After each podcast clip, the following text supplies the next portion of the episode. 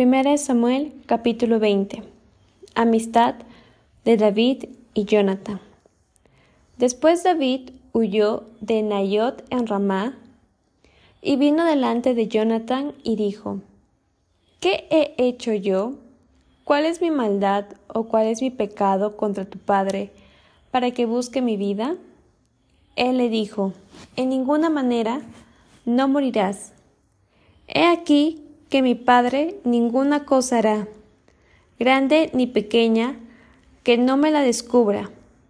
¿Por qué, pues, me ha de encubrir mi Padre este asunto? No será así. Y David volvió a jurar diciendo, Tu Padre sabe claramente que yo he hallado gracia delante de tus ojos. Y dirá, No sepa esto Jonathan, para que no se entristezca y ciertamente vive Jehová y vive tu alma, que apenas hay un paso entre mí y la muerte. Y Jonathan dijo a David, Lo que deseare tu alma haré por ti. Y David respondió a Jonathan, He aquí que mañana será nueva luna, y yo acostumbro sentarme con el rey a comer, mas tú dejarás que me esconda en el campo hasta la tarde del tercer día. Si tu padre hiciera mención de mí, dirás, me rogó mucho que lo dejase ir corriendo a Belén, su ciudad, porque todos los de su familia celebran allá el sacrificio anual. Si él dijere, bien está, entonces tendrá paz tu siervo, mas si se enojare, sabe que la maldad está determinada de parte de él. Harás pues misericordia con tu siervo, ya que has hecho entrar a tu siervo en pacto de Jehová contigo, y si hay maldad en mí, mátame tú, pues no hay necesidad de llevarme hasta tu padre. Y Jonathan le dijo, Nunca tal te suceda. Antes bien, si yo supiere que mi padre ha determinado maldad contra ti, ¿no te lo avisaría yo? Dijo entonces David a Jonathan, ¿Quién me dará aviso si tu padre te respondiere ásperamente? Y Jonathan dijo a David, Ven, salgamos al campo. Y salieron ambos al campo. Entonces dijo Jonathan a David, Jehová, Dios de Israel, sea testigo. Cuando le haya preguntado a mi padre mañana a esta hora, o el día tercero, si resultare bien para con David, entonces enviaré a ti para hacértelo saber. Pero si mi padre intentare hacerte mal, Jehová haga así a Jonathan y aún le añada, si no te lo hiciere saber y te enviare para que te vayas en paz. Y esté Jehová contigo como estuvo con mi padre. Y si yo viviere, harás conmigo misericordia de Jehová para que no muera, y no apartarás tu misericordia de mi casa para siempre cuando Jehová haya cortado uno por uno los enemigos de David de la tierra, no dejes que el nombre de Jonathan sea quitado de la casa de David.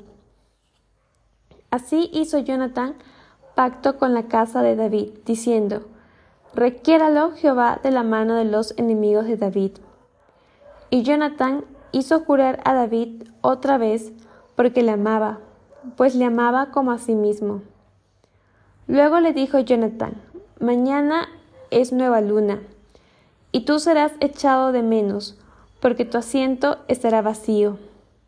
Estarás pues tres días, y luego descenderás y vendrás al lugar donde estabas escondido el día que ocurrió esto mismo, y esperarás junto a la piedra de Sel.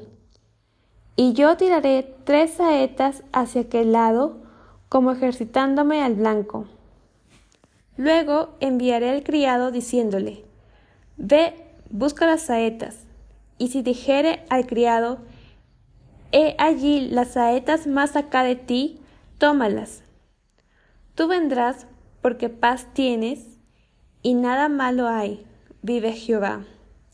Mas si yo dijere al criado, He allí las saetas más allá de ti, vete, porque Jehová te ha enviado.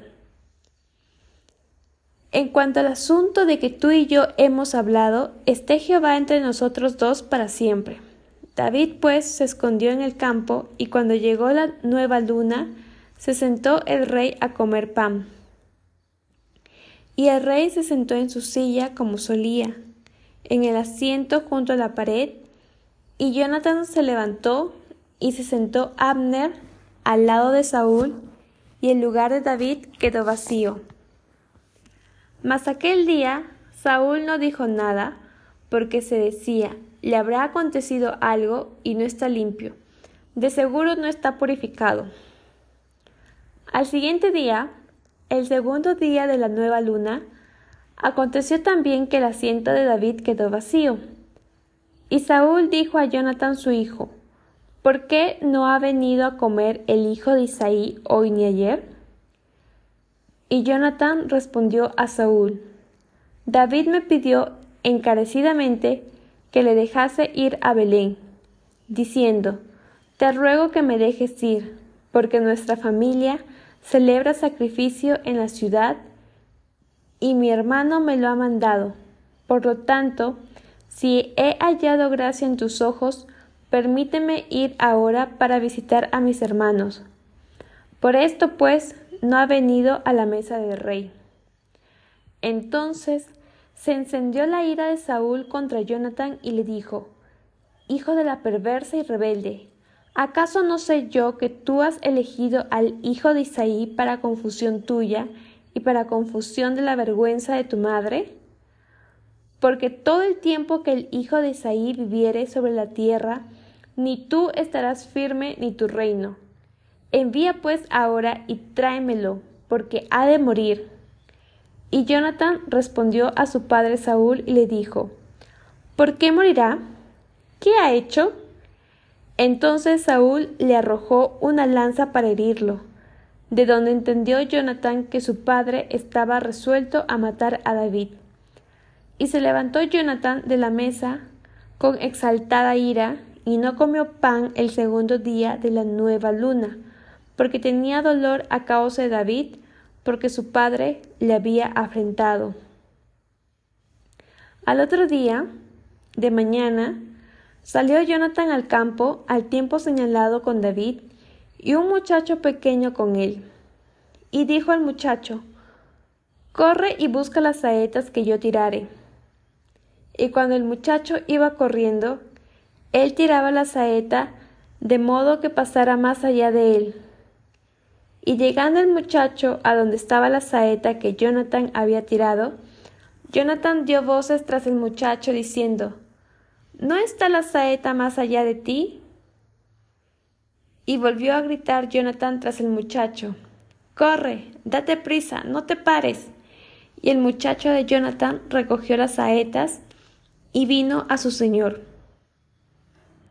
Pero ninguna cosa entendió el muchacho. Solamente Jonathan y David entendían de lo que se trataba. Luego dio Jonathan sus armas a su muchacho y le dijo Vete y llévalas a la ciudad.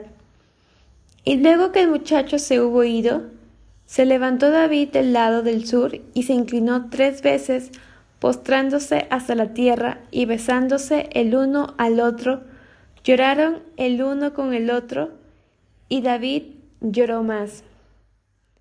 Y Jonathan dijo a David, Vete en paz, porque ambos hemos jurado por el nombre de Jehová, diciendo, Jehová esté entre tú y yo, entre tu descendencia y mi descendencia, para siempre. Y él se levantó y se fue, y Jonathan entró en la ciudad.